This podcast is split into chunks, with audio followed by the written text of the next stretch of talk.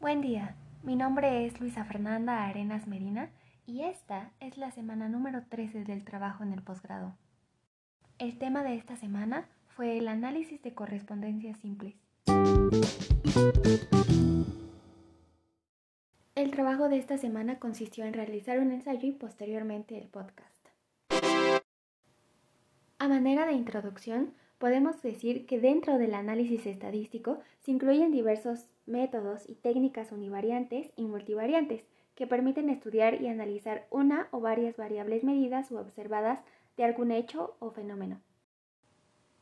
Cuando se busca un análisis multivariante completo a través de la diversidad de enfoques teóricos y prácticos, esto ha de apoyarse en matemáticas más robustas y en técnicas que ya no son básicas, lo que sumado a la falta de disponibilidad de textos se vuelve muy complicado para los usuarios.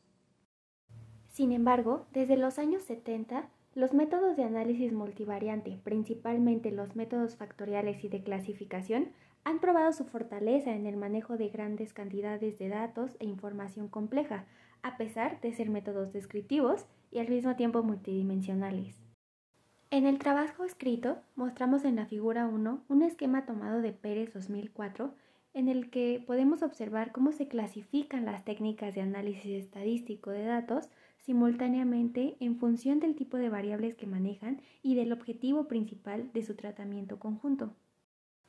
De acuerdo con el trabajo de Fernández en el 2002, el análisis de correspondencias fue propuesto en los años 70 por el físico y matemático francés Pensecry, con la finalidad de describir e interpretar y analizar a través de gráficos geométricos. Aunque este método fue diseñado por algunos precursores como lo son Pearson y Fisher, muchos de sus cálculos no fueron concluidos debido a la carencia de instrumentos que permitiesen cálculos matemáticos tan complejos como los que podemos realizar hoy en día en nuestras computadoras. El análisis de correspondencia, al igual que muchos otros métodos de análisis multivariantes, se han visto beneficiados con los avances de la tecnología y actualmente son aplicados en campos muy variados como la sociología, la geografía, la psicología, la medicina, la economía, la educación, entre otros. Además, no debemos olvidar la importancia que tiene reconocer en una investigación los tipos de variables, así como su escala de medición, la cual se verá reflejada al obtener los resultados del análisis e interpretarlo para tomar las decisiones pertinentes. También, la obtención de resultados confiables dependerá de elegir el método estadístico adecuado a estas variables.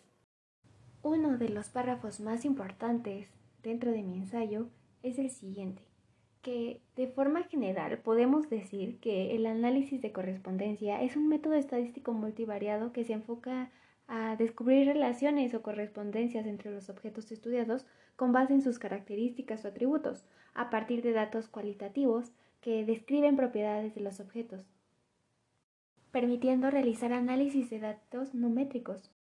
Y que cuando tenemos este tipo de datos y escalas nominales, existen algunas herramientas que facilitan su manejo e interpretación, por ejemplo las tablas de contingencias, las tablas de frecuencias, las tablas de valoración y las tablas múltiples, que son también parte fundamental en la aplicación de un análisis de correspondencias. Así, los datos se despliegan en tablas y los resultados se interpretan gráficamente a través de mapas de posicionamiento cuya dimensión puede ser reducida dependiendo de las condiciones del problema. A partir de estas herramientas, el análisis de correspondencia busca los datos que proporcionan información sobre los atributos o características que identifican a los objetos bajo estudio para comprender los comportamientos y relaciones que no se perciben de inmediato. Entonces, cuando tenemos únicamente dos variables categóricas, el método llamado análisis de correspondencia simple. Si el método de variables es mayor, el método se conoce como análisis de correspondencias múltiples y su procedimiento simplemente es una generalización del primero.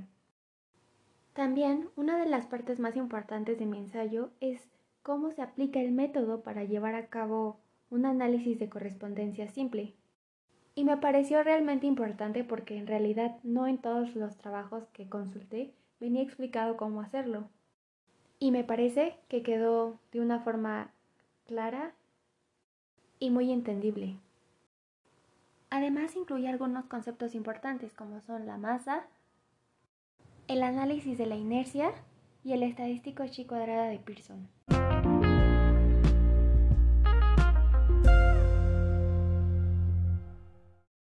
A manera de conclusión, podemos decir que en los últimos años el análisis de correspondencia se ha ganado su lugar como una importante herramienta estadística para el análisis a partir de herramientas como lo son las tablas de contingencia.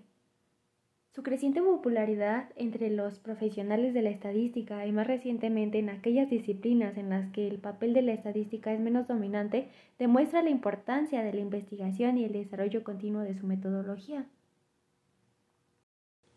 Y en realidad, la relativa facilidad con la que finalmente se interpretan los resultados de un análisis de correspondencias ya en práctica, pues hace que sea un método muy accesible y de fácil manipulación cuando se conoce el tipo de información que se requiere y en la forma en la que se realiza la interpretación final. Además, debido a que el método ofrece una ventaja de trabajar con datos categóricos, existe un número importante de disciplinas que se ven beneficiadas al tener una alternativa más para la realización de análisis especializados, por lo que resulta importante contribuir a la difusión de este tipo de métodos estadísticos.